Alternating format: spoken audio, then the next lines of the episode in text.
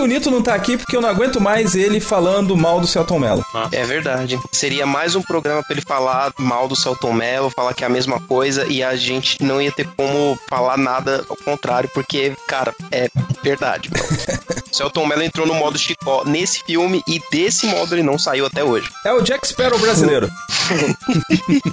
Aqui é Adriano Toledo e sabe por que, que eu gosto de você, Leonardo? Por quê? Porque eu gosto de homem brabo. Ah, macho. Ah, aqui é o Samuel Santos e só me chamaram porque tem que ter uma cota nordestina. É, a Lei Rouanet obrigou a gente a chamar o Samuel. Se não ia ser apropriação cultural, né, cara? Eu posso te mandar prints, Adriano, depois, eu te mando print. Eu sou o Lucas Vilches, do podcast Metanoia, e já que tem uma cota nordestina, tem uma cota do Sudeste, e acho que é só por isso que eu tô aqui. Não sei porque vocês me chamaram, e vou deixar uma pergunta aqui: se o juízo final fosse hoje, vocês estariam salvos ou não? Ai, vala-me meu padim, padim. Em 1999, a Rede Globo adapta uma história de Ariano Suassuna, fazendo deste a história mais conhecida do sertão. Sucesso imediato. E até hoje, considerado a microsérie de maior sucesso da casa. No ano seguinte, foi lançado nos cinemas com uma hora a menos em relação à série. Ainda assim, foi um enorme sucesso, se tornando o filme nacional mais assistido naquele ano. Vem conosco nesse podcast relembrar a saga desses heróis do povo que lutavam contra a burguesia, o patriarcado rural, os cangaceiros, a polícia e até contra o diabo. E Vai, Adriano! Foi mal, Lucas. Esse, esse podcast é, é musical.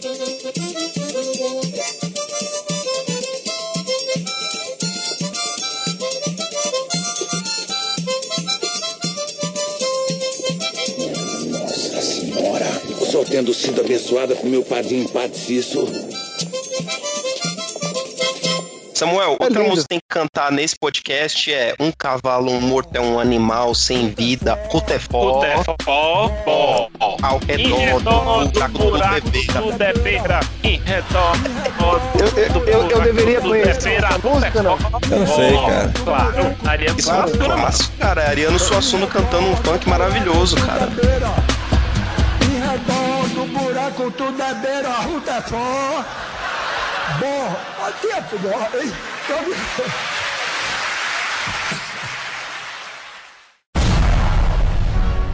Vamos lá, galera! Estamos aqui hoje para falar, quiçá, um do- das melhores comédias do cinema brasileiro. É a melhor comédia do cinema brasileiro, Samuel Santos. Não, Samuel não. Samuel É. vai falar que é porque é nordestino. Adriano Toledo, você? Caraca! Isso é xenofobia, não? Xenofobia, Rogério. que seria, Léo, do ex-gordinho lá? Como que é? O, Leandro Hassum. Le- o comédia do Leandro Hassum, cara. É lógico que é o Alta Compadecida, o melhor- a melhor comédia do cinema brasileiro, cara. Quiçá um dos melhores filmes do cinema brasileiro ever. É, Isso é verdade. Uma informação aqui que não vai levar nada, claro. Mas eu sei todas as frases. Todas. Todas. Eu só não sei Todas. decorado aquela parte que o, que o Chicó fala as profissões dele, que é muito rápido e eu tenho um leve problema na fala. Leve. Vamos considerar então que não são todas, certo? Certo. Cara, então 99,8%. Faz Tá então a- aquela falinha do João Grilo lá quando ele chama a Nossa Senhora no final do filme. Como é? E Aquela, aquele versinho, aquele versinho perguntou de como João é que é Grilo. pra ganhar tempo, Adriano. Ele tá vendo Não, no, no não, Google. não, Tá abrindo- eu não entendi. Tá peraí, no peraí. Google lá. Não, não, não, não. Não, É que eu pensei que tu ia falar a deles, a, a do Chicó chamando o cara pra fora. Ele fala mais ou menos assim: Seja qual for o cangaceiro, o corno que invadiu essa cidade, venha pra fora, que é pra olhar parar o time. Porque comigo é assim, eu boto até por dentro, que nem pavio de velho de macaxeira. Aí eu não sabia que eu era corno. Não. Né, alguma coisa. Ah, Não, não, não, não, não, não, não, não. Tá aí duas coisas que eu não sabia. Uma que eu era corno, outra que de quanto falava. Isso mesmo.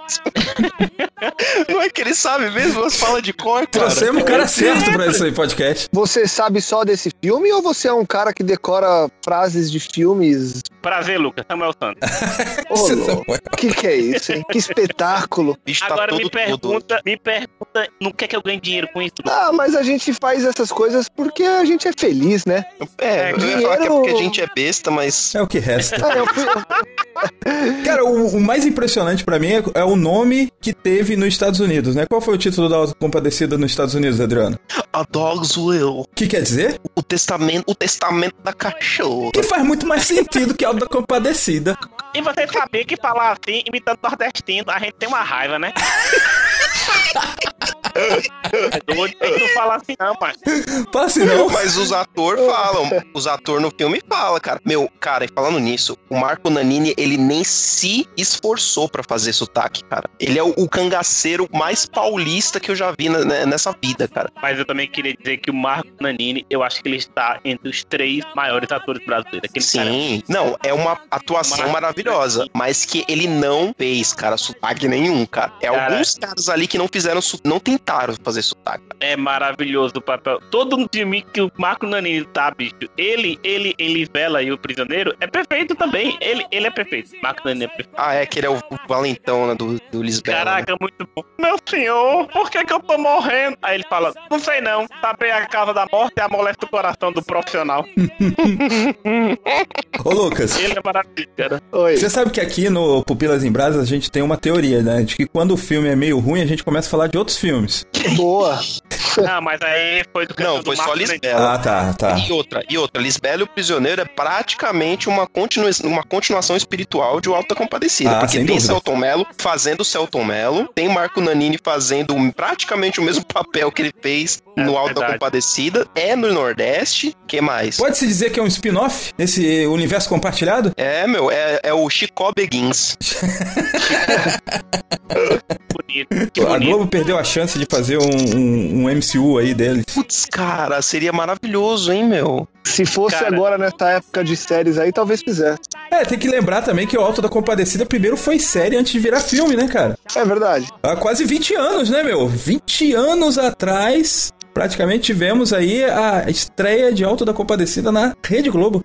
Esse é um problema que, para quem quer assistir o, o Alto da Compadecida hoje em dia, é que você tem mais é, acesso aí nos, nos meios aí que, que tem por aí que as pessoas se utilizam do filme, né? Uhum. E o filme, ele é muito cortado e ele é muito mal cortado. É. Porque a série, meu, ela, a série, se eu não me engano, na série tinha um, um plot todo que foi totalmente cortado no filme. Que eu não me lembro sobre o que que era, mas tem toda uma, uma, uma história ali que acontece na série que foi totalmente cortada no filme.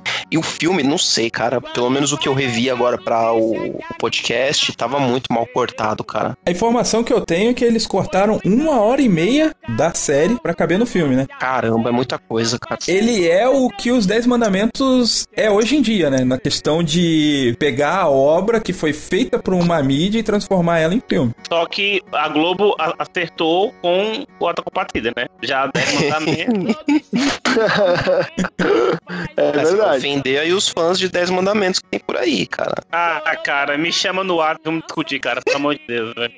Ah, não, mas não dá, mas eu concordo com o Samuel, porque não dá pra você pegar uma, uma novela de cento e lá vai e transformar num filme de uma hora e meia, né? Não dá. faz o menor sentido. É, não dá. Essa é a diferença, que pelo menos o Alta Compadecida, se eu não me engano, eram o quê? Quatro capítulos, se eu não me engano, de uma hora. É, o Léo falou aí, cortou É. uma hora e meia. Imagina quanto que não cortou da, da- dos Dez Mandamentos pra virar filme, cara. O- e outra, tem, uma- tem uma paradinha também. O, o Suassuna, ele viu o Autocompartida e ficou feliz. Imagina Deus vendo esses 10 mandamentos. Caraca, que comparação, velho. Mas, ó, cara, contra números, não há argumento, Samuel Santos. Porque o Dez Mandamentos é um filme com muito mais bilheteria do que o Alto da Compadecida. É, eu, eu- Ah, mas aí você não vai querer entrar nesse mérito, não, né? era isso que eu ia dizer. É isso mesmo? A gente, a gente veio pra cá É. pra falar 10 mandamentos mesmo? É, não, não, não vamos entrar na, na polêmica aí da bilheteria de 10 mandamentos. E, e Melhor. ao invés disso, Samuel Santos, você chegou a assistir a adaptação anterior de O Alta Compadecida, de, nove- de 87, Os Trapalhões e o Alto da Compadecida. Rapaz, não cheguei a assistir, porque eu não era vivo ainda nessa época. Nada a ver, passou Mas- na sessão da tarde.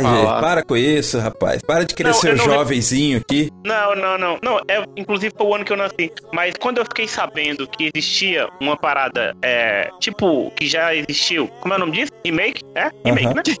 É, tipo isso. É que eu esqueci mesmo agora. Eu esqueci mesmo. eu não. Não, Tem, É um tem, cinéfilo. gente, tem, tem gente que chama isso de zumbi também. também. Aí eu não quis, cara, é, assistir uma outra coisa, porque eu acho tão perfeito o ator com a partida. Cada personagem, cada adaptação, a fala. aí Eu não quis ter essa comparação, não, mas eu sabia. Mas tecnicamente o Alto da Compadecida, ele não é um remake, ele é uma adaptação. Assim como os Trapalhões e o Alto da Compadecida também é uma adaptação. Mas, tipo, qual tu acha melhor? É. Ah, e é outra questão. Pronto, é tipo eu com o Aranov. O Aranov, pra mim, ele é perfeito. Ah, Eu nunca vi Noé Aham. e nem vou ver. por quê? Então, não, porque o Aranov é perfeito e dizem que o filme é muito ruim e eu não quero ter essa visão do Aranov, entendeu? Ah, entendi. Vai ver, pô, você é fã do cara, meu. Isso aí você vai e julga por si, por si mesmo. Não, mas, é. Léo, dá uma, dá uma, dá um resumo aí do como é o Atida, como é que começa, onde é que passa e tudo mais. Ué, trouxe o nordestino pra quê? Pra contextualizar toda a situação e você quer que Isso, o isso é a sudestino burguesia. fale. Isso é a burguesia que quer que o nordestino trabalhe. É tudo isso. É tudo isso. Ó, se eu for, Ai, ai. se eu for fazer o, o- a sinopse aqui, eu vou fazer com voz nordestino, você não vai gostar. É, Mas é, tipo- faça a sinopse, eu lhe arranco uma tira de couro da sua Ai, ai, ai. Eu acho que assim, a sinopse ela passa muito bem pelo nome em inglês que ele foi dado lá nos Estados Unidos, né, cara? O Testamento da Cachorra. Tudo se passa ao redor da cachorra. A cachorra é o fio condutor pra toda a história, né, cara? Nós temos João Grilo, temos Chicó, que são os dois personagens principais, que eles são os trapalhões mesmo, né, cara? Eles são assim, os caras que faz as tretas, os caras que querem é, sobreviver. Alguns diriam, a oposição diria que eles querem se dar bem, mas eles só querem sobreviver. E o cachorrinho da patroa do João Grilo morre e ela quer dar um enterro cristão, né? Um enterro católico, sei. Em latim. Em latim que tem que vir, tem que vir o padre lá, o bispo fazer e o, e o bispo tem que autorizar. E o João Grilo fica o tempo todo tentando enganar todo mundo pra fazer esse enterro aí do da, da cachorrinha que comia pão Porque com era manteiga. um animal muito nobre, de sentimento puro. O testamento foi cumprido agora meu patrão e minha patroa estão livres de serem perseguidos pela alma da cachorra. Alma? Alma não digo, porque acho que não existe alma de cachorro. Mas a assombração de cachorro existe, é das mais perigosas. E depois ninguém quer desrespeitar, assim, a vontade da morta. Alma de cachorro? Que história é essa? Nunca ouvi falar. Mas existe, eu mesmo já conheci uma. Quando? Onde? Na passagem do riacho de Cosme Pinto. Eu tava atravessando o sangrador do açude quando me caiu do bolso uma prata e 10 tostões, dentro Vinha vindo com minha cachorra, já tinha dado a prata por perdida, quando reparei que ela tava assim, meio que cochichando com o outro. De repente a cachorra mergulhou e trouxe dinheiro de volta. Quando fui verificar, só tinha dois tostões. Oi. E essas almas de lá tem dinheiro trocado aí? Não sei, só sei que foi assim. Eu acho que assim, o- os personagens são muito marcantes, João Grilo e Chicó, mas é, antes da gente entrar neles, assim, eu acho que a gente tinha que falar da, da Dora e do Eurico, né, cara, que é a Denise Fraga e o Diogo Vilela. Cara, Dorinha. pode falar. Não, só ia falar de Dorinha mesmo. O, o Adriano, ele vai pontuando coisas que eu vou colocar de efeito. Eu acho que é isso, ele vai ajudando, assim. Tipo, sabe comentário na pauta? O Adriano vai fazendo isso ao vivo. É, Ele esquece da edição. Ah, cada, cada um tem um papel importante nesse, nesse time todo, Ah, né? com certeza, isso, cara. eu, sou, eu sou o papagaio do Leonardo. Você é meu louro José. Exato. É, não, eu, eu ia dizer que. Porque quando tu falou, assim, Dorinha e Eurico, eu comecei a pensar, bicho, do personagem. Cara, não tem ninguém que não tá em- totalmente focado e encaixado no papel, né, bicho? Vocês conseguem imaginar qualquer um desses personagens, inclusive a Dorinha e o Eurico, em, em- outra pessoa, cara? Não tem como, velho. É, não consigo Não, pensar. não, não, não dá, cara. É que nem o, o padre, o padre que é o seu Flor, o Rogério Cardoso também falecido e o, o bispo Lima Duarte. Meu, o Lima Duarte, cara, ele, ele é um Cara. monstro também, né, cara? Eu tava, tava revendo o filme e no final, lá quando, quando tem a cena deles morrendo, cara, é, meu, é, ali é o Lima Duarte, cara. É verdade. O cara cara que. Ele não é uma lenda das novelas globais aí à toa, meu. Ele já era velho, né? Ele já Já, era velho. Os dois, inclusive. O Rogério Cardoso e o Lima Duarte eram velhos há 20 anos atrás, né? Bem velhos. E, E ele tá igualzinho a, a- a hoje, né? A última novela que ele participou, você olha ele agora e olha ele nos filmes antigos, como O Alto da Compadecida, você fala, cara, mas ele já era muito velho, ele continua muito velho. Tá É igual. um, prêmio, é um prêmio que você ganha, Lucas, por fazer padres e bispo, entendeu? Você fica É, verdade. idade pro resto da vida. hein? Tá que é, o mesma, que é a mesma cara que ele tinha quando ele fazia os filmes da década de 70, só não era branco os bigodes dele. E a orelha era um pouco menor também. Exato, que a orelha dele foi crescendo exponencialmente no decorrer dos anos. Mas eu acho que o, o Lima Duarte ele já fazia papel de vô no rádio. Ah, sim. Provavelmente. Ele tinha aquela cara, aquela voz de vô, né? Quando ele dublava lá o Manda-Chuva lá, ó. Mas, cara, o, o Rogério Cardoso, ele consegue implementar uma comédia, assim, no personagem do padre, de uma maneira, assim, tão, tão sutil, assim, cara. Porque a gente lembra muito do Rogério Cardoso quando ele fazia o, o vô lá da Grande Família, né, cara? E ele tá muito mais engraçado no Alto da Compadecida e não é um Ah, personagem cara. falar assim, nossa, é, é um personagem de comédia. É pela sutileza dele, pelas confusõezinhas que ele se entra, assim. Pô, é, é sensacional. Ele, ele tem Ele um morrendo. não falo dele morrendo. Fala. É diz que matar padre dá um azar danado. Sobretudo para o padre. A gente falou do Nanini, falou do Rogério Cardoso, Lima Duarte, a gente pode falar um pouquinho dessas pérolas aí, João Grilo e Chicó. João Grilo, tão amarelo, tão safado. Um filme de aventura e suspense. Um filme de um vivente que é Deus e homem ao mesmo tempo. Eu adoro isso, cara. Que é Deus e homem ao mesmo tempo. Cara, vocês conseguem ver o Matheus Nascergalho em outro papel? Não. É difícil, cara, não tem como não. Na- Quase que no Celton Mello não dá mais, cara. Você vai ver lá o, o mecanismo é, é o Chicó um pouco mais raivoso. Sai nito desse corpo que esse corpo não se crescendo. É, tô sentindo aí. Mas você vê que tem, tem, tem filmes, quando o filme é muito bem amarrado no enredo e na escolha dos caras, você não consegue nunca mais esquecer. Você traz um pouco mais pra perto da gente aqui na realidade mais presente, é você imaginar o Wagner Moura fazendo qualquer outra coisa que não Capitão Nascimento. Cara, mas eu acho que o Wagner Moura, ele É, já tem, agora- um, ele, ele tem um alcance dramático muito maior, velho, do que o Sim. Celton Mello, apesar de eu gostar do que Celton Mello. foi, tanto que o Moura foi e, meu, detonou com o Escobar, né? Ah, você vê aquele filme Elysium, pra mim a única coisa boa é ele. O que você falou dele ter um apelo um pouco maior é verdade. Faz sentido o que você falou. É, mas é, é- ele, ele fica realmente preso no, no personagem, mas eu acho que o Chicó, você vê os trejeitos do Chicó na atuação do Celton Mello. Acho que esse é o problema, né? Cara, sei lá, meu, o que, que- o que, que é o que ali? Se é o Chicó no Celton Mello ou é o Celton Mello no Chicó, meu, mas é Mas muito é- impressionante. Mas é massa, porque, porque tem, alguns, tem alguns detalhezinhos que, que, que eu acho que é do Chicó mesmo, assim. Por exemplo, não tem hora que ele, que ele fala assim, fui logo dizendo I love you para, pra ela, derreteu todinha, que, e que, que ele fala assim, I love you, ele é, é morena em francês. Moreno em francês. E ele tá tirando a sobrancelha assim, bicho. E é, é, é, é demais, cara, é muito Tá bom. com uma tranquilidade, é daquela tranquilidade de quem É, sabe o que tá falando. E todos É. os contos que ele conta, cara, e todos os as mentiradas, bobeiradas que ele conta do, do cavalo lá que, que ele pegou e andou dois, três É. dias seguidos. Aí no final, não sei, só sei que foi assim. E você não sentia fome não, Chico? Fome não, mas era uma vontade de fumar danado. É tipo o, o, o padre falando, menino, não tem que ele fala assim, menino, mas a igreja tá. Ele tem esse menino, que é bem nordestino assim, cara. Aham. E é bom, bicho. É, toda vez que ele fala, eu começo a rir. Sobre essa questão do Celton Mello, eu acho que. Não é que eu, pelo menos na minha impressão, não é que eu vejo o Chicó em todas as atuações do Celton Mello. Eu acho que tem aquele problema de que o ator, quando ele faz muito sucesso em um determinado papel, ele é chamado para papéis semelhantes. Isso acontece na filmografia do Celton Mello. Mas eu acho que ele é meio fraco de atuação quando ele sai daquele espectro. Quando ele vai para um outro personagem, ele fica ruim. No mecanismo, eu não vejo Chicó, mas eu não vejo um ator, tá ligado? Tipo assim, ele parece que ele não consegue atuar bem se não é um personagem que parece com o Chicó. Se não é o Chicó. Ele nasceu pra ser o Chicó. E as variações de Chicó.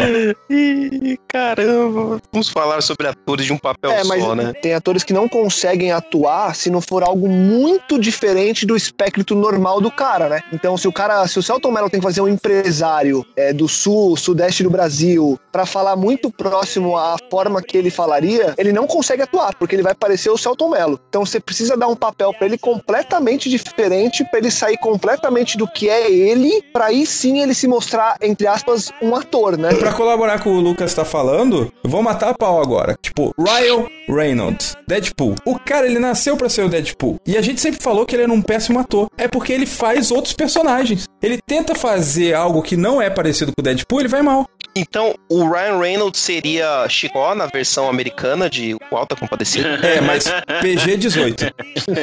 ah, com, com sexo, violência. É, com, só que com PG-18. Agora, o, o, já o Matheus Nastergalli, você lembra dele como João Grilo, porém, ele você consegue ver ele fora do, do, do João Grilo, né? Por exemplo, eu acho que ele fez Carandiru, já é um personagem totalmente diferente e tal. Você, você encara ele, beleza, assim, né? Vai, né? É o que a gente acabou de falar, meu. O Celton Mello, infelizmente, ele é um bom ator até, só que ele é limitado. Ele tem um, um, um range de atuação muito mais limitado do que o próprio Matheus Nastergalli. Não tem o que falar, cara. Agora, já que a gente falou dos atores, assim, vocês acham que a história, assim, a, a adaptação que a Rede Globo fez, como um todo, série ou filme, vocês acham que é uma boa adaptação em relação a, a roteiro, direção de arte, né? Porque, cara, o que me chama muita atenção no filme é a direção de arte. Cara, aí é que tá, meu. É, é muito boa mesmo. A, a direção de arte, a, a, a escolha do, do elenco, obviamente, que, putz, meu, é algo que, para mim, é o que tem de melhor o, a adaptação da, da Globo. O problema é que, assim, ninguém conhecia, cara. A grande maioria das pessoas não conheciam o Alta Compadecida antes de ter uma, uma minissérie, antes de ter um filme, cara. Era algo muito restrito ao.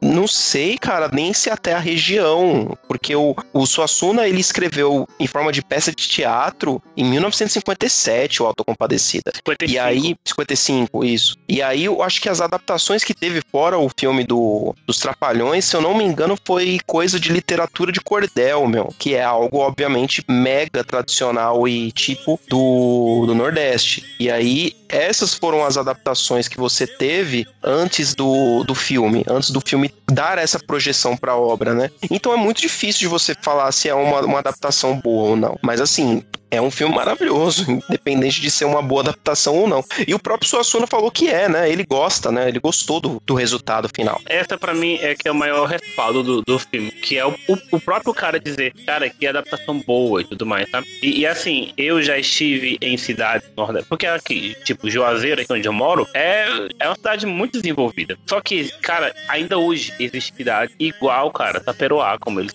lá na cidade, daquele jeito, as casinhas, o comércio, o padeiro, sabe? Aquelas coisas. O coronelismo não morreu aqui por aqui, tá ligado? Ainda existe essas paradas assim.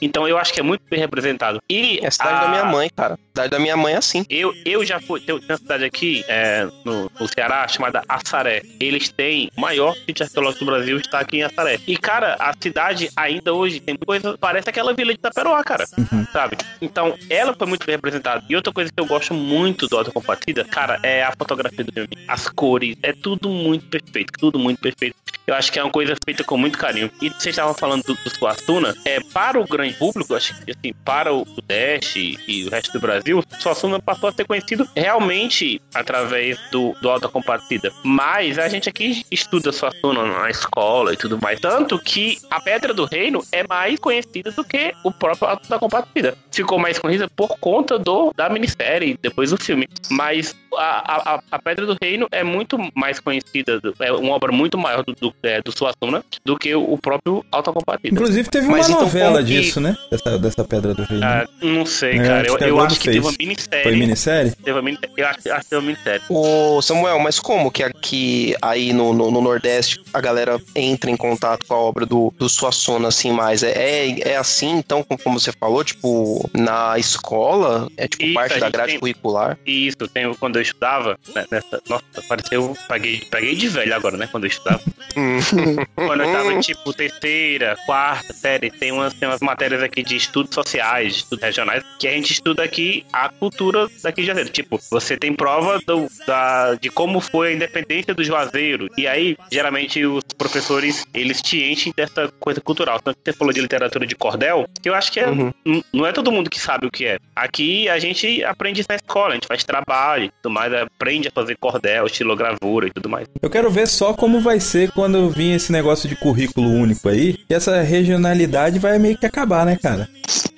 É, isso, isso é triste, cara. É muito triste porque é, eu acho que cada, cada pessoa devia saber um pouco da, da, da história da sua cidade, da sua região e tudo mais. Isso é tão importante, cara. Por exemplo, aqui a, aqui a gente sabendo da história de Juazeiro, até quem não acredita na divindade do, do Padre Cícero, o respeita, cara, como pessoa importante aqui em Juazeiro. E se talvez ele não existisse, não sei se Juazeiro era do tamanho que era. Então eu acho que essas coisas são importantes, cada um saber assim e tudo mais. E aí, eu acho que é importante isso daí acontecer, porque senão você vai morrer grandes obras, né, cara? Por exemplo, se já existisse um- uma grade de currículo único e tirasse essa regionalidade que cada lugar tem, e se fizesse isso, por exemplo, há 40 anos, com certeza a gente não teria o Alto da Compadecida, né? o grande público só veio conhecer realmente Suassuna com o Alto da Compadecida. Por exemplo, teve um, um festival pra vocês verem o respeito que o Suassuna ganhou.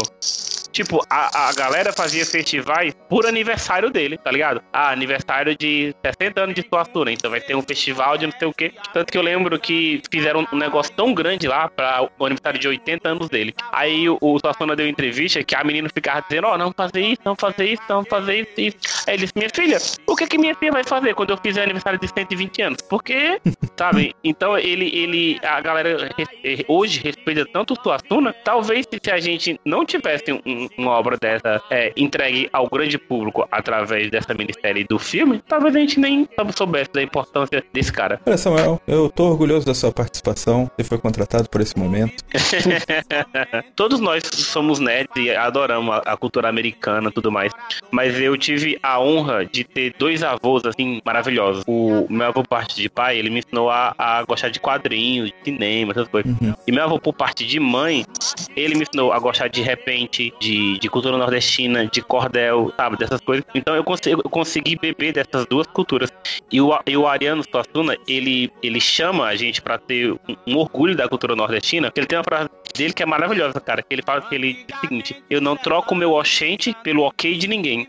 Eu acho Boa. essa frase maravilhosa, cara. E você sabe, Samuel, que é, de alguém que mora em São Paulo e sempre viveu aqui e talvez tenha até pouco contato com o Nordeste, isso é muito bonito de ver, cara. Eu acho que se o resto do Brasil tivesse esse orgulho, esse orgulho bom, esse orgulho saudável, eu acho que a gente teria um país muito mais é, uniforme, um país que ia entender, por exemplo, o paulista ia entender muito mais o nordestino se o paulista fosse orgulhoso da terra que ele vive, entendeu? Hoje Pois eu é, acho cara. que tem muito, eu, eu acho que tem muita rivalidade entre as regiões, muito pelo fato de que as pessoas ainda não conseguiram olhar para sua própria terra e dar valor a ela. É aquele lance da grama do, do- a grama do vizinho é sempre mais verde? é isso. Aí o cara olha pro Nordeste e fala: "Cara, que lugar incrível, esse povo ama. Ah, não, mas esse povo é isso, isso e aquilo". E aí você gera uma série de preconceitos e preconceitos completamente absurdos quando indo na linha do que você falou, eu acho que a solução seria simplesmente você injetar um amor pela cultura local que você, é, abrindo um parênteses, não tem em São Paulo. Você não estuda a história de São Paulo, você tem ali os pontos turísticos, mas você não cria uma raiz pela cidade se não for você saindo andando pela rua e olhando os prédios e a arquitetura. Você não tem isso fomentado desde cedo, que nem eu imagino e ouço que tenha no Nordeste, sabe? Pois é, cara, eu vi uma campanha de uma agência de turismo, não, não lembro qual é, e, e que bom que eu não lembro qual é. Que, ele, que, ela, que ela dizia o seguinte: eu moro no lugar onde você vem passar férias, falando do Nordeste, Hum. tá ligado? Então eu achei muito, muito show. E eu tento, cara, é, tentar, eu tento passar isso pro meu sobrinho, porque eu vejo que isso a cada dia se perde mais. Então, como a gente aqui às vezes tem as paradas no Sesc de é, encontro de cordelistas e, e, e de repentistas, sempre que a gente pode aqui a gente leva meu sobrinho, porque essa cultura nordestina, cara, é extremamente rica, cara, e é maravilhosa. E a gente aqui do Nordeste, a gente tem orgulho de ter ela aqui, cara. Ó, aqui é sangue nordestino e é com orgulho, viu? Mas falando nesse orgulho, eu acho que o, o, o Suassuna ele consegue fazer essa. Tanto ele despertar esse orgulho, como ele demonstrar algumas coisas que estão muito enraizadas dentro ali do povo nordestino, que acaba sendo um, um povo sofrido é, pelas condições climáticas e condições da, é, da natureza em si, fazendo que, por exemplo, escassez de comida, o sol muito forte e todo esse sofrimento é demonstrado, eu acho que através da fé, né, cara? E ele fala na, na obra do Alto da Compadecida, você vê que existe muito um lance do sofrido, ele se abraça muito na fé, né? Ele se apega de qualquer maneira na fé, né, cara? E isso é demonstrado no Alto da Compadecida o tempo todo. Tanto o lance de, tipo, o cachorro, ele ter que ser enterrado em latim para que ele possa ir pro céu. Parece uma coisa absurda, mas é uma coisa assim que o cara, ele tá apegado à religião, aquilo é o ar que ele respira, né, cara? Mas isso tá muito enraizado, Léo. No- no- realmente, em tudo que a gente tá aqui, tá? Como é que eu vou falar isso pra não ser grosseiro com a fé alheia? Não sei. Mas até a gente que não, que de certa forma não acredita, não sei, não, não é na forma de pensar fé, a gente admira, sabe? É, é, ainda hoje aqui em Juazeiro existem procissões, existem a- a- a- as famosas rumeiradas aqui que eu fico vendo, cara, e eu cara, a fé é uma coisa tão bonita, né? Aham. Assim, a- a- a- a- a- a- algum- algumas pessoas, por exemplo, aqui em Juazeiro tem as romarias. E tem quatro grandes romarias aqui em Juazeiro. Então, o que são as romarias? São tipo alguns dias, três, quatro dias, em que vem pessoas de toda a parte do Nordeste para um momento X aqui em Juazeiro. Nessas quatro romarias, em uma delas, a cidade chega a quadruplicar de pessoas. Caraca. Caraca. Em uma das romarias, que é o aniversário do Padre Cícero, cara, Juazeiro fica insuportável de, de, de andar no centro ali em tudo, porque é muita gente, mano, muita gente. Quando você vê aquelas procissões gigantescas e a parada da galera realmente acreditar naquilo, cara, eu, desculpa, eu não consigo achar aquilo feio. Aham. Eu acho bonito o movimento da fé. E algumas pessoas é, estão ali, cara, de coração sério e realmente acreditam naquilo. Uma vez eu, eu vi minha prima falando sobre. Ah, nós vamos pra Romaria pra a gente evangelizar lá. Aí eu, cara, cara que momento nada a ver tá, tá escolhendo, cara, pra gente ir pregar. Algumas pessoas estão ali de coração sincero e a gente meio que vai lá afrontar a fé dela. Sei lá, a gente pode falar em tantas outras oportunidades. É sério que a gente vai pegar essa? Eu, eu, eu sinto meio como se eu estivesse invadindo a casa da pessoa, sabe? Forçando ela a acreditar. Então, eu prefiro esperar um outro momento e tudo mais. Talvez eu esteja errado, não sei, mas é a minha forma de pensar. Não, mas eu, eu concordo com você, Samuel, e vejo pelo seguinte lado também. Hoje em dia, você tem um preconceito absurdo com as pessoas que acreditam e que têm uma fé e que vivem a fé, né? Aquela pessoa que você fala com ela, ela fala glória a Deus. Aquela pessoa que você fala com ela, ela fala, é, Deus seja louvado, o tempo todo falando, o sangue de Jesus tem poder. E aí você olha aquilo, num geral, gera um pouco de espanto. E posso te falar, eu acho que gera espanto por um, entre aspas, não sei se é essa palavra, mas por uma inveja de você falar, cara, eu queria acreditar dessa forma, sabe? Verdade, eu queria cara. acreditar a ponto de, de nunca faltar num movimento da minha igreja, porque a Romaria, é, os movimentos que é- estamos falando aí da Igreja Católica, ou mesmo as igrejas pentecostais que hoje estão muito fortes no Brasil e que geram uma massificação muito grande, cara, aquelas pessoas elas têm fé naquilo, entendeu? Você vai na casa de uma pessoa daquela, a, a casa respira fé. E aí você, num geral, você critica, porque você fala, cara, esse cara é radical, esse cara é bitolado. Só que eu acho que é muito por. in- Eu, eu acho que no fundo, no fundo, é uma inveja mesmo de, de não conseguir fazer aquilo, sabe? Porque é tão bom, cara, você crer e crer, e, a- e entre nós a gente pode falar, crer num Deus que é vivo, crer num Jesus que é vivo e crer numa realidade, não é uma, uma suposição, é uma realidade. Quando eu olho as pessoas exercendo a fé delas, eu falo, cara, eu queria ter, dentro da minha cosmovisão, obviamente, uma fé muito parecida a essa que me movesse como move tanto milhares e milhares de pessoas, sabe? E você falando da fé dos outros e você meio que talvez invejar, eu vi uma entrevista de uma, de uma dessas mulheres que vem pra essas romarias aqui em Juazeiro. Ela disse que a vida dela se resume em trabalhar pra conseguir ter dinheiro pra vir pra quatro romarias de Juazeiro. Aonde que eu tenho uma fé dessa, Lucas? Tá aí. Aonde que eu tenho uma fé dessa, Lucas? Não tenho, cara. Eu não tenho uma fé dessa, velho. E, e aí, cê- aí você percebe, né, Samuel, querendo, até pontuando de uma forma crítica a fé que a gente construiu, principalmente na nossa religião, quando você vê uma série de pessoas se movimentando, como você mesmo disse, e querendo converter aquelas, em vez de olhar para elas e falar como que eu posso me converter em um cristão melhor à medida que essa pessoa também tem feito, sabe? A gente tá o tempo todo querendo corrigir os outros e a gente tem é, investido pouco tempo em olhar para a vida das pessoas e tirar lições pra gente melhorar a nossa vida e a nossa relação com Deus também, entendeu? As pessoas aqui em Juazeiro até meio que aproveitam de-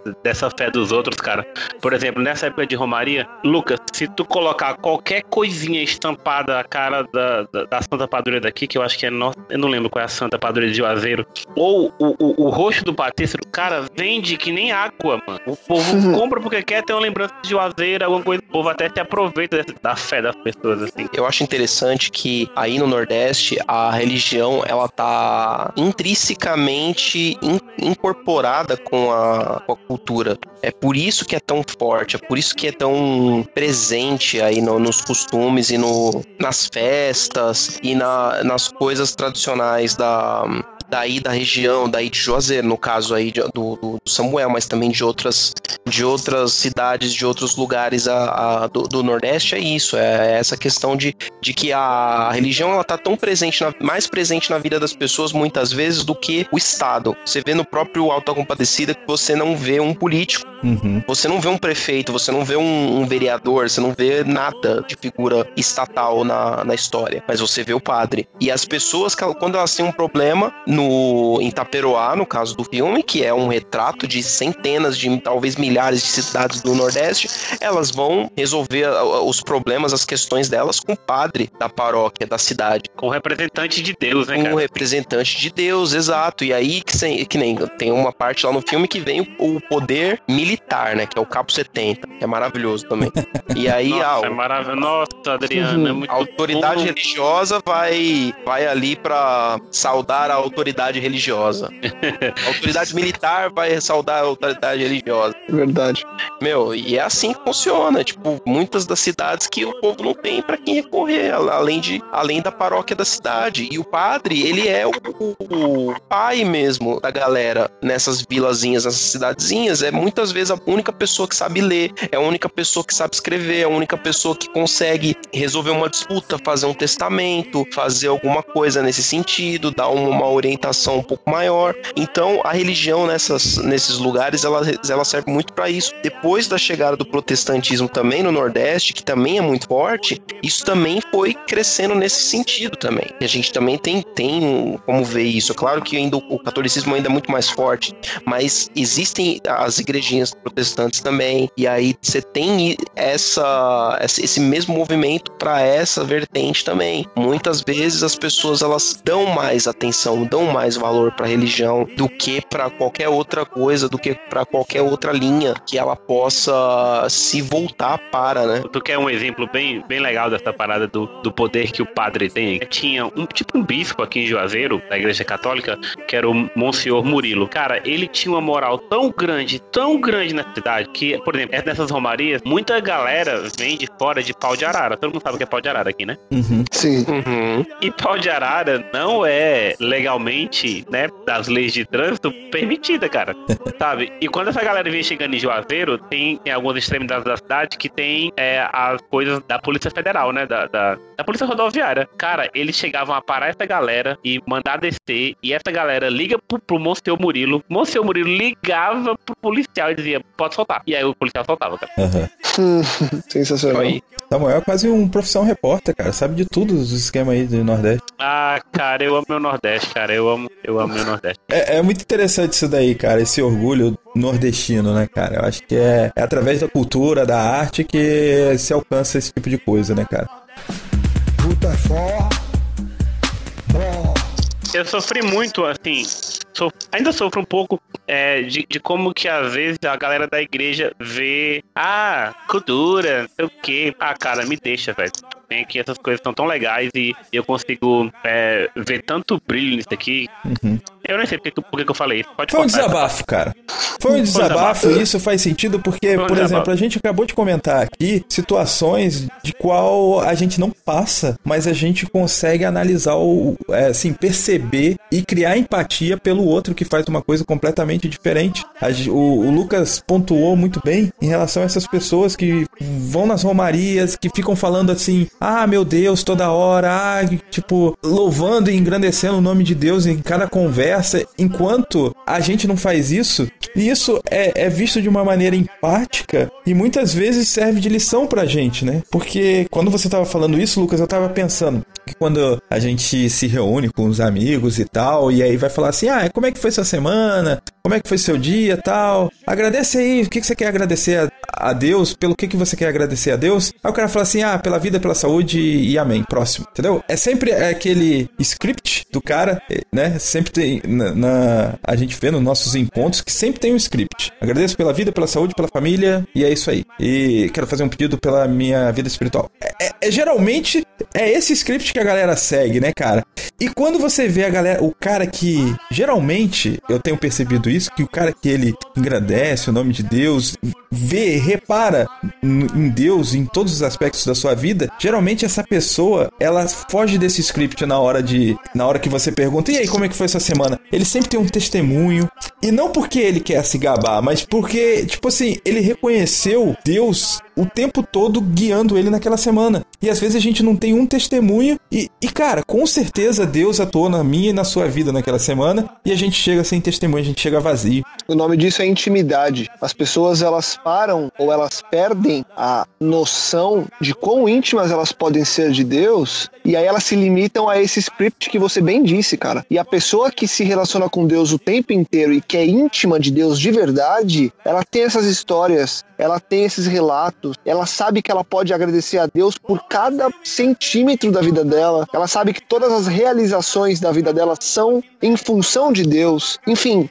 a intimidade, a proximidade a Deus, tornar Deus uma pessoa, e, e, vou usar o termo pessoa mesmo, tornar Deus uma pessoa próxima a você, faz com que você fale de Deus como se você estivesse falando de um amigo, de um familiar, uhum. entendeu? Então você, você vai nos mínimos detalhes quando você se relaciona com ele. E, e no geral é bem o que você disse, as pessoas se limitam ao script. É, e cara, é triste porque a gente às vezes cai nessa, nesse script, às vezes a gente cai numa relação muito simplista com Deus, quando Deus está ansioso por ver a gente muito próximo, é, muito perto e muito entregue a Ele, né? E ainda tem o pior, né, cara? Que a gente faz o seguinte: a gente ainda critica o cara que tá ligado sempre com Deus e agradece, dá glória a Deus. O cara é maluco, é o cara é maluco.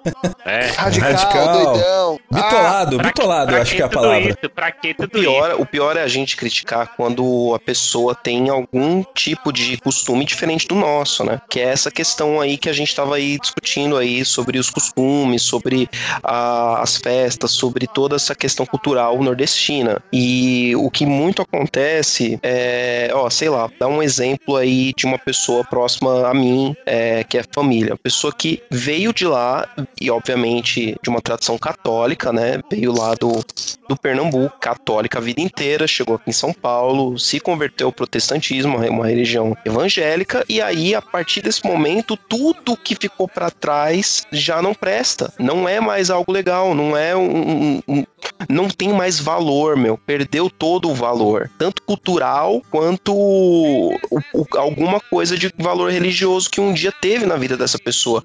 Tudo que era a, a fé na qual essa pessoa se apegava e era a esperança dessa pessoa, agora é lixo, entendeu? Isso é uma coisa que, por mais que a gente possa é, trocar de, de denominação, é, buscar um, um, conhecimento maior, eu acho que o respeito é algo que sempre tem que haver e eu acho que sempre tem que haver é, apreciação pelo que a gente é, passou e pelo que a gente e pelo que o outro tem também. A gente tentar realmente é, buscar o que tem de bom na cultura e na religião que as, que as pessoas têm, não ter esse, esse espírito combativo que muitas vezes a gente tem, que afasta só a gente das outras pessoas. Adriano, cara, quando se vocês tiverem a oportunidade de vir aqui em Juazeiro, no, lá no Horto, né, no, no, no monumento ao Padre Cícero, tem um local lá, a galera traz alguma, algum, algum significado de alguma bênção que ela alcançou. Por exemplo, o cara se curou de alguma doença na perna. Aí ele faz uma estátua de uma perna, tá ligado? E ele hum. traz aqui pro urso pra agradecer ao Padre Cícero por ter alcançado essa graça. Tem a galera que consegue ter um filho e traz o foto do filho. Cara, o museu lá é lotado. Ah, consegue casar, traz o de casamento, deixa lá. Cara, imagine se eu, imagine se eu, se você, se o Léo, se o Lucas, se a gente agradecesse a Deus por cada coisa que a gente consegue, cara. Exato, Imagina se porque gente- essa é a fé. É a, fé a fé da galera é no Padre Cícero. A nossa fé em Deus, mas muitas vezes a gente não, a gente não demonstra desse jeito, meu. O Romero que vai andando de São Paulo até Aparecida do Norte sobe a, a escadaria, e o outro que não sei o que. E a promessa de Chicó, meu, no filme, é coisa cara, que é uma das coisas legais que a gente acabou não comentando no filme. No filme tem, acho que, dois momentos que Chicó faz uma promessa à Nossa Senhora. E por É. mais que eles dois, tanto Chicó quanto João Grilo, eram dois safados pilantra, quando eles fazem essa promessa, é ô promessa desgraçada, ô promessa promessa, sem jeito. jeito. E que não dá pra quebrar. Por quê? Porque foi feita pra compadecida, pra Nossa Senhora. E pra ela, até tem uma hora que João Grilo fala: ah, se fosse pra outro santo, a gente dava um jeito, né? Mas é, você foi prometer logo pra Nossa Senhora que você não ia se deitar com outra mulher. E aí, meu, é uma coisa que a gente tem que parar e pensar, poxa, gente, e, a- e eu na minha vida? Qual que é a minha, a minha, a minha força de fé pra cumprir o que, que, o que eu tenho como verdade na minha vida, que é tão forte quanto ao, ao, ao apego à promessa que o sertanejo tem? Sabe o que rola? Eu acho que as pessoas hoje, elas olham pra esse modelo de fé de entrega, né? Aí, como defesa, elas dizem que são pessoas bitoladas, radicais, pessoas alucinadas, pessoas que as que fazem muito isso estão erradas porque, ah, não, mas esse cara, tá vendo? Esse cara prometeu pra Nossa Senhora. Não, esse outro aí levou o vestido da noiva para pro padre Cícero. Enfim, aí as pessoas criam um espectro, as pessoas criam uma figura e aí elas como desculpa e como uma defesa, eu acho, elas falam, eu não quero me tornar isso. Então, eu não vou fazer nada parecido. Aí a pessoa se limita criando uma desculpa, entendeu? Você cria barreiras que não existem, criando personagens que não existem para que você não faça aquilo que você sabe que tem que fazer. Aí você vira aquela pessoa que o Léo falou, né, cara? Obrigado pela, pelo ar que eu respiro, pelo dia, ore pela minha vida espiritual e tudo mais, né? Amém. É, e já era. É, eu fico imaginando Deus fazendo, tá, é, é a mesma coisa da semana passada que tu veio? Tá bom, valeu. tá. Puta é só. Bom. Eu acho que o, o Deus ele entende o, o culto de cada um. Porque assim, às vezes o, o ouvinte ele pode estar ouvindo a gente falar e falando assim: "Nossa, que absurdo. Vocês concordam com isso e tal?". A questão aqui não é se a gente concorda ou não. A questão aqui eu acho que tem mais a ver com o respeito e pela admiração do reconhecimento que aquela pessoa tem com, com a divindade que ela adora. Né? No caso ali, o o mesmo Deus que a gente professa. Exato. A gente tem essa admiração, né? E é justamente essa admiração que a gente tá falando aqui. Sim, toda teologia aqui tá à parte, gente. Pelo amor de Deus. Exato. Não- a gente não tá falando de teologia, não, não estamos fazendo juízo de, de valor teológico sobre nada aqui. Aqui a gente tá falando de respeito, cultura e relacionamento, né? Nada, não deixa de ser relacionamento isso também.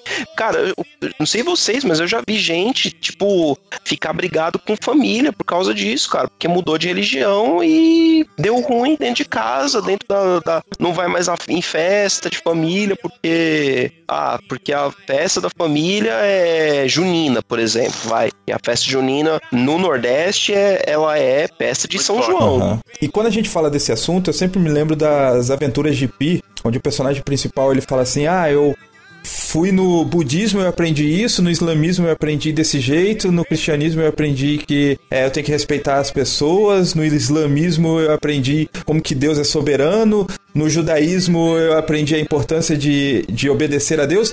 Tipo assim, aqui- o cara ele pegou e ele fez uma amálgama e ele entendeu o as coisas boas que tem em cada um. E é isso que a gente tá falando aqui, entendeu? E a gente tá nessa questão de tipo, cara, essa parte que a gente admira, que é muito boa, eu gostaria de professar desse jeito que o cara tá professando, entendeu? Como vocês já bem disseram, não estamos falando de teologia, não estamos misturando as religiões, a gente sabe o quão profético é isso, essa união das, das religiões, essa união das formas de se adorar a Deus. Então eu acho que é muito válido a gente deixar isso extremamente claro aqui. Mas se a gente olhar para dentro de casa, eu mesmo olho minha avó, a minha avó é uma senhorinha adventista, daquelas que vive para entregar livro, vive para doar. Ela fazia bazar, mesmo sem ter a mínima condição, só para arrecadar um dinheiro, para dar para a igreja, para ajudar a comunidade. Sabe, uma vida vivida de fé, de verdade, assim. Não passar um dia sem fazer a lição. E, de novo, e agora abrindo um segundo parênteses, não que isso seja um modelo. É, fato é que ela vive uma vida de acordo com o que a fé dela diz que é certo, entendeu? A gente crê em um Deus a gente crê em um Jesus, a gente segue uma série de, de respaldos doutrinários e a gente vive de uma forma completamente adversa a tudo isso, sabe? Uhum. E pegando o exemplo da sua avó, cara, existem pessoas que são exatamente assim, não tô falando da sua avó, mas eu conheço, que embora elas façam tudo isso, elas são homofóbicas, elas são racistas, Verdade. elas são xenofóbicas, elas são contra a imigração, entendeu? Tudo essa parada que, tipo, vai contra o que a gente entende de cristianismo, né? De, porque o cristianismo é um lance de respeito e de relacionamento. E, tipo, entra em conflito isso daí. Então, assim, é isso que a gente tá tentando é, trabalhar aqui na questão do. de ver no outro algo sempre positivo, né? Eu costumo dizer, cara, que tu, tu falou daí do, das atitudes da sua avó, né, cara? Que lembra muito a, a atitude e a entrega que os pioneiros da igreja tinham, né, bicho? Eu sempre costumo dizer o seguinte: que se os pioneiros ressuscitassem pra ver como está a igreja hoje, eles teriam um infarto e morria na hora. Porque, tipo, tu consegue imaginar é, os pioneiros é, é, se doando ao máximo pra ver a pregação do, do, do evangelho, eles não querendo, cara, nenhum tipo de vaidade, porque isso talvez os atrapalhassem, ou até eles não eles quisessem é, ter um foco maior em, em passar essa mensagem adiante. E hoje, cara, a gente não abre a mão nem pra ofertar a Deus pra ajudar o irmão que tá passando fome, cara, tá ligado? Então, e o- os pioneiros davam tudo de si, eles estavam preocupados com as pessoas, e hoje nós estamos tão gananciosos e orgulhosos. Eu acho que é muito válido nós, como cristãos, filhos de Deus, a gente entender que a gente tá nesse mundo, cara, por um único propósito e que não dá pra gente ficar perdendo tempo com vaidade, não dá pra gente ficar perdendo tempo com rixa, não dá pra gente ficar perdendo tempo com isso ou aquilo, porque aquela religião, porque aquela maneira de viver, sabe? Eu, eu acho que a gente já olhou pra trás, a gente já viu aí, como, como Samuel citou, os pioneiros, a gente já viu os apóstolos, os discípulos fazendo a coisa como ela tem que ser feita, a gente já tem um manual na mão pra viver da maneira que tem que ser vivida, então a gente tem que olhar pra isso, sabe? Eu acho que a gente ainda perde muito tempo olhando pra aquilo que não tem valor algum, pra aquilo que com muito pouco tempo vai se transformar em pó, cara. E, e eu tô falando pra vocês refletindo na minha vida, cara. O, o, o quão assertiva tem sido a minha existência no que diz respeito a pregar o evangelho em todos os momentos e em todos os lugares que eu tô, cara. Eu acho que fica uma reflexão de você olhar essas pessoas e olhar as histórias do filme e olhar esses exemplos todos que a gente trouxe, culturais ou não, e falar qual que é a lição que eu posso tirar disso aqui. Não dá pra gente ficar vivendo cheio de preconceito e preconceitos e ficar afastando tudo que é demonstração religiosa só porque é diferente da que eu creio ser a correta. Cara, Deus se manifesta por meio de tudo quanto é gente, por meio de tudo quanto é povo, como você falou das aventuras de Pi, por meio de tudo quanto é religião, e não dá pra eu achar que o que eu faço e o que eu aprendi e o que minha família ensinou é a verdade absoluta. A verdade absoluta é a Bíblia. E se um dia, se um dia eu conseguir viver muito próximo ao que a Bíblia diz, eu já estarei satisfeito. Se Deus quiser, a gente vai caminhar em direção a isso e também, se Deus quiser, a gente vai chegar o mais próximo para que mais pessoas possam ver essa verdade sendo vivida apesar de nós e através de nós, né? Em outras terras, outros deuses conheci. E com sinceridade honrei a lei que eu servi. Eu não tive a grande chance de a Bíblia conhecer, mas segui a minha luz até morrer. E num instante a minha sepultura se abriu, o céu se enrolou e luz de glória me cobriu. Entre nuvens vi alguém surgir com anjos e Transportados viajamos para um lugar de luz. Quem é esse Deus? Como me salvou? Sem eu merecer, mesmo sendo quem eu sou.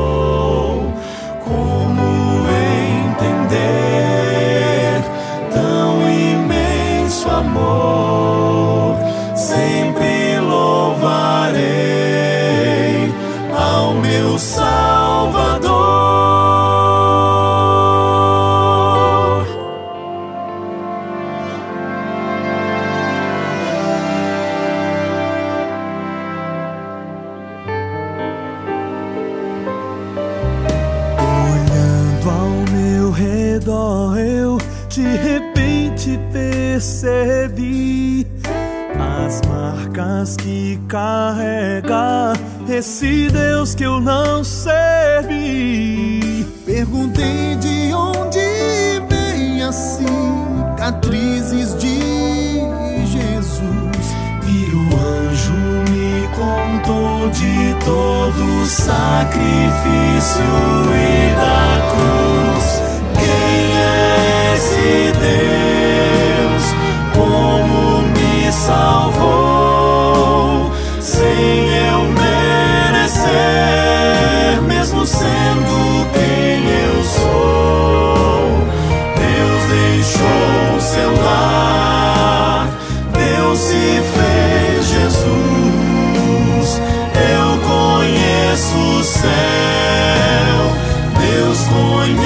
Conhece a cruz.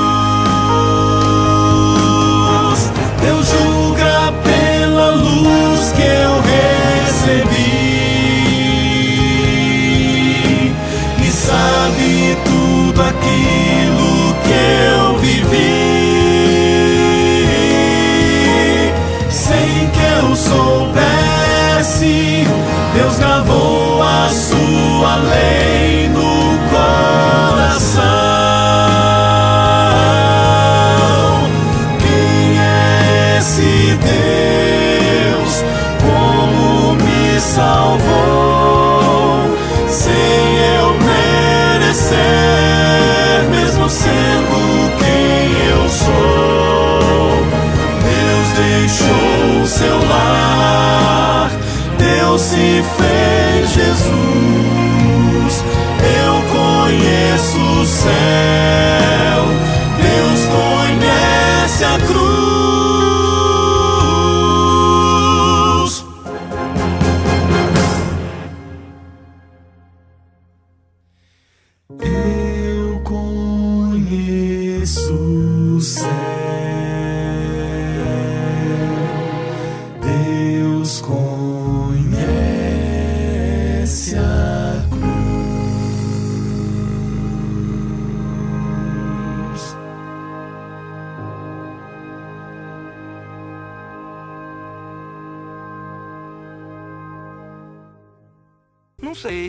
foi assim. Hasta la vista, baby.